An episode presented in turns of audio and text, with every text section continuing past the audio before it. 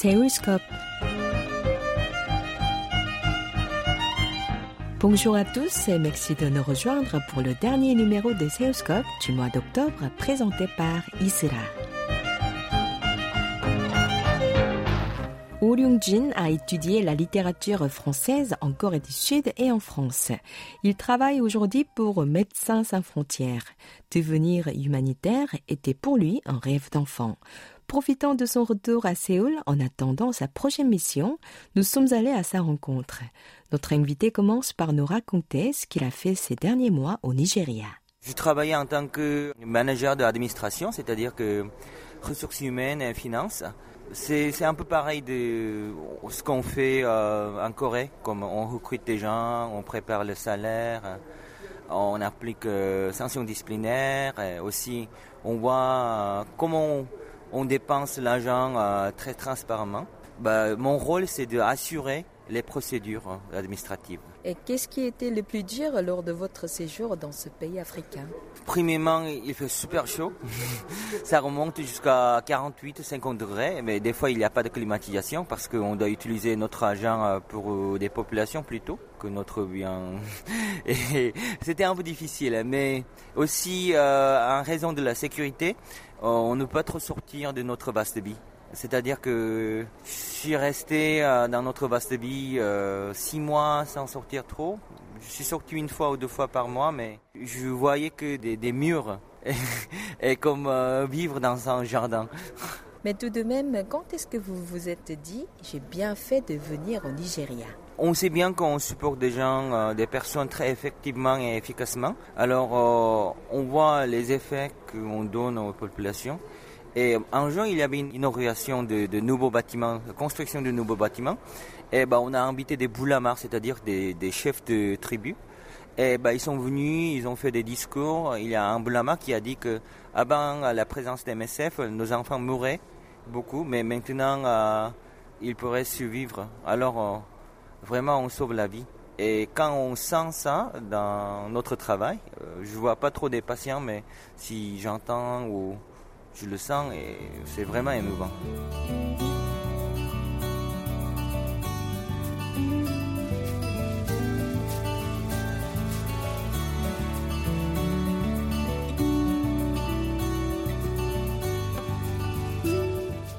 Et parlons un peu de vous.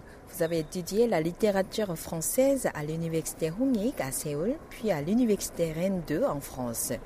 Qu'est-ce qui vous a poussé à faire passer de la littérature aux actions humanitaires euh, Il y a deux choses euh, que la littérature m'aide beaucoup pour mon travail parce que premièrement, j'ai obtenu la capacité d'analyse. Bah, c'est science humaine. Alors euh, j'analyse la situation objectivement et très scientifiquement. J'essaye. Ça m'aide d'analyser ou m'adapter dans les contextes différents. Et deuxièmement, c'est la compréhension sur l'être humain. Alors, euh, si on étudie la littérature, on peut mieux comprendre euh, comme être humain et les collègues, les populations, euh, comment on se réagit dans les contextes. Je travaille pour l'administration. L'administration, c'est ce qui est vraiment important de, comprendre les équipes pour les supporter mieux et bah, gérer les personnels. Alors, la littérature, c'est vraiment le meilleur étude pour faire l'administration. J'ai choisi la littérature française aussi euh, parce que c'est un outil de supporter des personnes. Alors euh, les pays de mission, normalement ils sont en Afrique, euh, il y a pas mal de populations qui parlent en français, qui sont en souffrance de maladies ou les conflits. Comme j'ai choisi d'étudier le français pour réaliser ce travail dès le début quand j'étais très petit. Alors comment est né votre intérêt pour la cause humanitaire? Parce que je suis coréen et la Corée c'est un pays euh, qui était détruit par la guerre euh, pendant trois ans. Il avait des déplacés, 3 euh, millions, 4 millions de personnes. Il avait vraiment plein de morts et on était supporté par beaucoup de pays. Et aujourd'hui, on a la capacité de supporter les autres, c'est-à-dire qu'on rend des supports qu'on a reçus. Alors c'est une obligation pour les Coréens d'aider aux autres et rendre ce que nous avons reçu. Et pourquoi avez-vous choisi Médecins sans frontières? Quand je suis allé euh, sur le terrain avec euh, une autre organisation, je ne pouvais pas aller les endroits très dangereux. et où vraiment il y a des nécessités, où les besoins des, populations de médical, services, bah, je me suis dit euh, pourquoi pas. Et j'ai vu l'uniforme du MSF, que les gens ils partaient au DIFA au Niger. Bah, je me suis dit euh, j'aimerais bien de joindre MSF pour aller aux endroits. Vraiment, les gens ils ont besoin des aides. Quel a été alors le premier pays où vous avez été dépêché Tchad. C'était aussi une mission pour les déplacés à côté de l'Archad, vraiment, il n'y avait rien. Il n'y avait que quelques organisations et MSF, et sauf nous, les gens ils pouvaient pas vivre euh, sans euh, service médical. Oui, c'était un peu difficile pour eux et c'était un peu difficile pour les voix. Lorsque vous avez parlé à vos parents votre décision de partir au Tchad en 2017, quelle a été leur réaction? Ça m'a pris trois ans pour euh, faire comprendre à mes parents euh, de travailler dans une ONG. Par exemple, ma grand-mère ou ma mère, elles m'ont demandé pourquoi pas je, me postule sur l'ONU. Pourquoi pas l'ONU et, ONG Parce que c'est un grand honneur pour les Coréens euh, devenir grands, en carrière vraiment réussite. Ben, je crois que mon carrière n'est pas raté, moi c'est bien réussi, mais pour faire comprendre aux gens pourquoi je voulais aider aux gens, c'était un peu difficile en Corée parce que on mesure beaucoup euh, hiérarchie ou des niveaux sociaux, euh, comment il a réussi, il travaille à Samsung, il travaille Hyundai, mais pourquoi il travaille à l'ONG. Maintenant, euh, mes parents comprennent que je travaille dans les endroits, ça peut être dangereux et risqué, mais vraiment pour aider, euh, supporter les populations.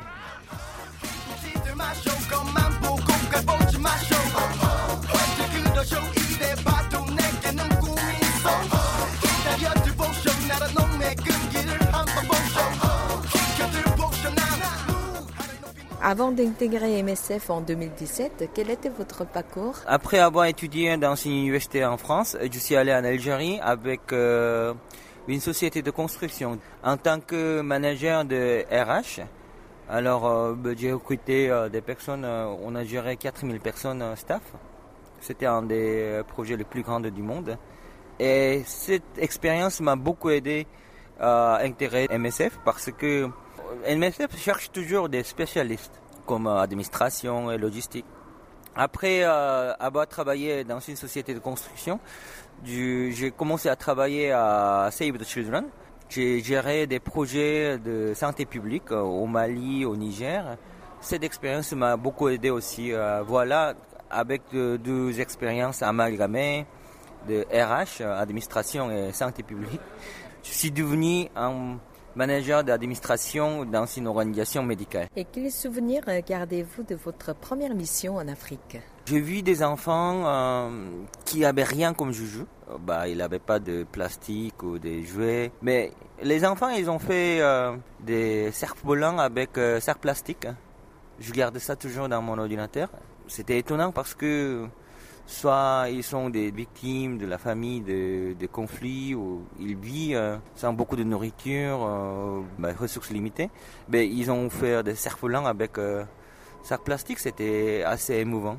Et depuis, dans combien de pays avez-vous travaillé et quel pays vous a marqué le plus?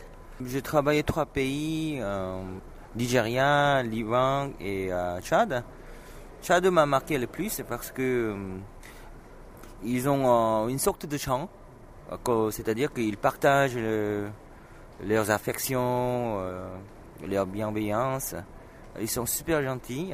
Quand je passe, ils disent hey, mon ami, viens ici, on, mange ensemble le chef chen, on mange ensemble la nourriture.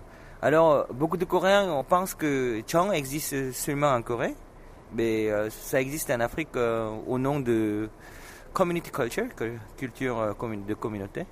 Alors, il y, a des gens qui aiment bien de partager des choses. Et ça fonctionne super bien, surtout au Tchad. Y a-t-il des anecdotes que vous voulez partager avec nos auditeurs? À MSF, si on travaille, ben, c'est pas seulement on donne des choses, mais on gagne aussi.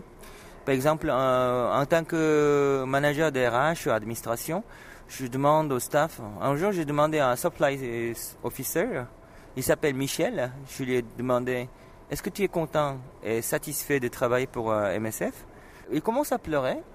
Je lui ai dit, mais pourquoi tu pleures? Il m'a dit, euh, parce qu'il a vu comment on sauve la vie des populations. Et euh, il était ému par ce qu'il a vu sur le terrain. Quand je travaille avec mes staffs de MSF, des fois, ils me motivent parce que leur morale est tellement bien et ils savent ce qu'ils font. On est bien accepté par la population, alors euh, c'est vraiment émouvant. Et je crois que pas mal d'expatriés coréens ou expatriés de, tous les pays, ils reviennent sur le terrain parce qu'ils sentent toujours une motivation et quelque chose qui est vraiment émouvant à l'intérieur de nous. Deuxième anecdote, c'est quand je suis revenu de Liban, et eh ben, je suis allé à un hôpital euh, parce que j'étais enrhumé.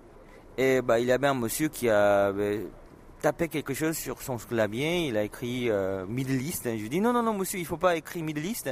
Il, est sorti tout en couple et six ou sept personnes qui sont venues avec masque, ils m'ont enfermé à quarantiné dans l'hôpital. C'était pas la procédure, mais j'étais un peu étonné, j'étais enfermé 3 heures, 4 heures. Alors maintenant, même quand je suis enrhumé ou je suis malade, j'ai un peu peur d'aller à l'hôpital. C'est-à-dire que la, Corée contrôle bien euh, épidémie ou pandémie, mais pour moi, ça fait un peu peur.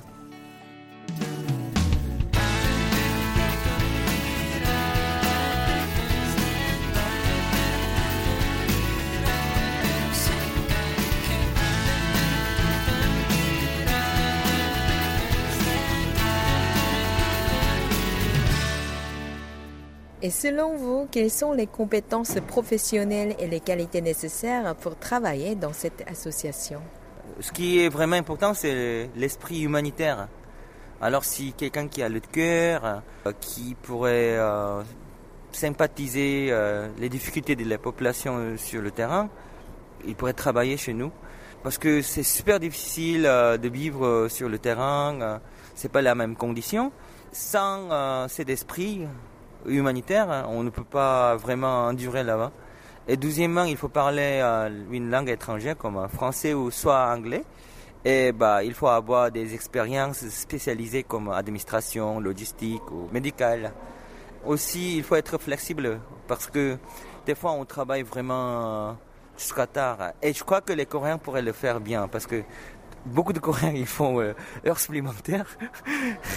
ouais, on est des, populations qui est aptes pour euh, partir euh, sur le terrain, je crois.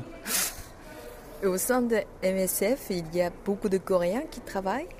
À ma connaissance, il y a 70 de personnes qui partent, qui reviennent toujours. Bah, ils travaillent très dur. Hein. Un jour, euh, j'ai rencontré un Coréen docteur, un pédiatricien au Niger. Il commence à pleurer aussi beaucoup. Parce que en Corée, il a perdu euh, un enfant euh, euh, durant 20 ans. Il a vu des enfants qui, meurent sur le terrain. Pour lui, c'était trop triste. Il, a fait son mieux, il a réduit beaucoup de mortalité des enfants. Pour lui aussi, c'était un peu choquant. Et y a-t-il des échanges avec la population locale Et si on passe, notre voiture passe sur le chemin, il y a des populations des fois qui applaudissent, qui disent merci Narodé à Hausa. Et bah, il aussi, il nous aime bien. Il y a une acceptance euh, de population, c'est pour ça c'est possible de faire des opérations euh, dans les zones euh, qui pourraient être risquées un peu, mais on est bien accepté par la population. Et en dehors du travail, quelle est votre grande passion? Je cuisine beaucoup, hein. je cuisine la cuisine de sept pays, comme la France, l'Italie, Corée, Japon. Euh, après le travail, normalement je cuisine et je partage ma nourriture avec euh, mes collègues. Après je leur explique que la Corée était toujours un pays euh, très défavorisé.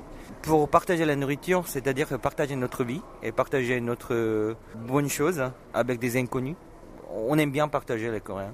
Des fois, s'il y a un peu de malentendu ou conflit entre des collègues, on peut toujours adoucir la nourriture. On peut faire des soirées, on peut causer, on peut parler c'est vraiment bien. Et si on est un peu quarantiné, enfermé dans notre vaste vie, euh, ça peut être un bon passe-temps pour préparer quelque chose pour nos amis. Et que faites-vous lorsque la Corée du Sud et vos proches vous manquent? Je les appelle hein, avec Kakao, FaceTalk ou WhatsApp. Bah, je les appelle, je parle avec eux. Euh. c'est devenu un, peu obligation pour moi pour garder la bonne relation avec eux. Sinon, euh, mon pays, la Corée, ça change toujours euh, trop vite. Il y a un dynamique qui change.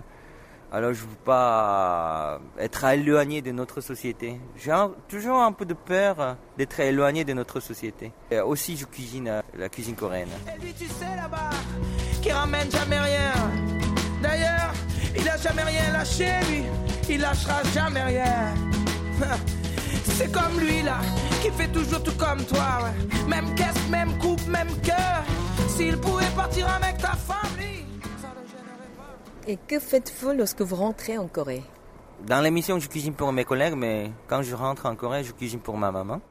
Et elle aime bien ma nourriture. Et je partage avec ma maman ma nourriture, avec ma sœur et son mari, avec mes amis. Et des fois, je voyage. Quand vous rencontrez vos amis, vous vous sentez étranger parfois Oui, beaucoup de fois. Parce que hum, le sujet commun entre mes amis est différent de ceux de Mission. Euh, Dans Mission, euh, on parle beaucoup de développement, euh, notre travail. Évidemment, on vit avec le travail. Et quand je reviens en Corée, on parle beaucoup d'appartements, le mariage des enfants, l'éducation des enfants. Des fois, mes amis me considèrent en tant qu'idéaliste.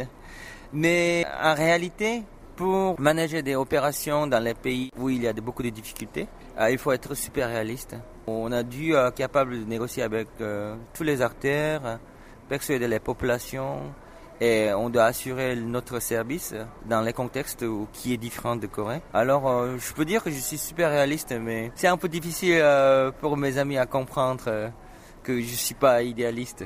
Et quelle sera votre prochaine destination et comment allez-vous préparer la nouvelle mission? D'abord, je dois me reposer beaucoup. Je suis tombé un peu malade lorsque je suis revenu de mission. Je- bah, C'était quand même un peu stressant le travail. J'aime bien mon travail, mais il y avait trop de travail. Trois personnes ont géré 240 personnes euh, staff. Normalement, en Corée, euh, avec les mêmes euh, staff, quantité de staff, on, a besoin de 6 7, mais notre système est très efficace. C'est-à-dire qu'on a travaillé beaucoup aussi. Je dois vraiment me reposer. Et la prochaine mission, je dois en discuter avec le bureau coréen. Si ils ont besoin de quelqu'un dans les endroits où on a besoin de ma capacité, j'aimerais bien aller euh, sans frontières. Et sinon, vous avez d'autres projets à l'avenir? Je voulais devenir un jour euh, project coordinator qui gère la sécurité euh, de mon projet, qui s'occupe de l'opération. Alors, euh, je dois étudier beaucoup. je voulais recevoir plus d'entraînement aux formations par MSF. Ça serait super bien de devenir PC, coordinateur. Et bah, je suis très fier d'être un, un spécialiste de MSF et euh, un membre de, entre nous, euh, avec mes collègues. Pourriez-vous dire un dernier mot pour les jeunes attirés par des missions humanitaires? Si vous avez un rêve de supporter aux gens, euh, il y a toujours euh, pas un moment en retard. Alors vous pouvez toujours essayer. C'est pas très difficile hein, si vous êtes spécialiste de quelques domaines et vous parlez une langue étrangère. Si vous avez une motivation, euh, n'hésitez pas. Alors on a besoin euh, beaucoup de personnes qui ont un bon cœur, des humanitaires, aussi euh, bonne expérience. Et avant de nous quitter, Ryung-jin nous a lu un poème qu'il a écrit lui-même. Il s'intitule 밤 ou la nuit d'Afrique. Et pour nos amis qui ne comprennent pas le coréen, Wayan vous le traduit en français pour que vous puissiez apprécier sa beauté. Bonne écoute.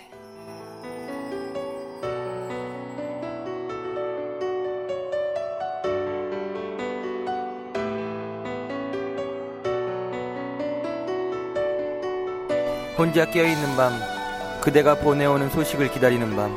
Les nuits éveillées seules, les nuits que j'attends tes nouvelles. 나는 전기가 없던 시대에 살던 사람처럼 밤에 부스스 깨어나 Je me lève comme mes ancêtres de l'époque sans électricité. 음악을 듣고 글을 읽으며 내가 살아오던 곳의 느낌과 내가 살고 있는 곳의 느낌을 잊지 않으려 했습니다. Je me force à écouter de la musique et à lire pour ne pas oublier des sensations de ma ville où j'ai vécu. 살아있기에 도울 수 있는 거지. Je peux les aider parce que je vis. 살아있기에 사랑할 수 있는 거지. Je peux vous aimer parce que je vis. 살아있기에 기다릴 수 있는 거지. Je peux vous attendre parce que je vis. 지난하고 내동댕이 쳐진 삶들을 보살피기 위해 스스로가 내동댕이 쳐져야 하는 그러나 그렇기 때문에 스스로에게 미안하고 더 돕지 못하기 때문에 타인에게 미안한 나는 자도 자도 죽을 만큼 깊이 잠들 수 없다.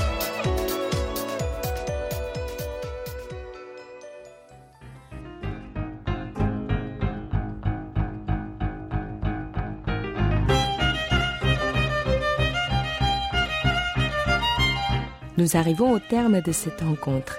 Vous pouvez réécouter cette émission sur notre site internet world.cabis.co.kr slash French. C'était Isra au micro avec Oayan à la réalisation. Merci de votre fidélité et à la semaine prochaine pour un nouveau numéro de Seus Cap.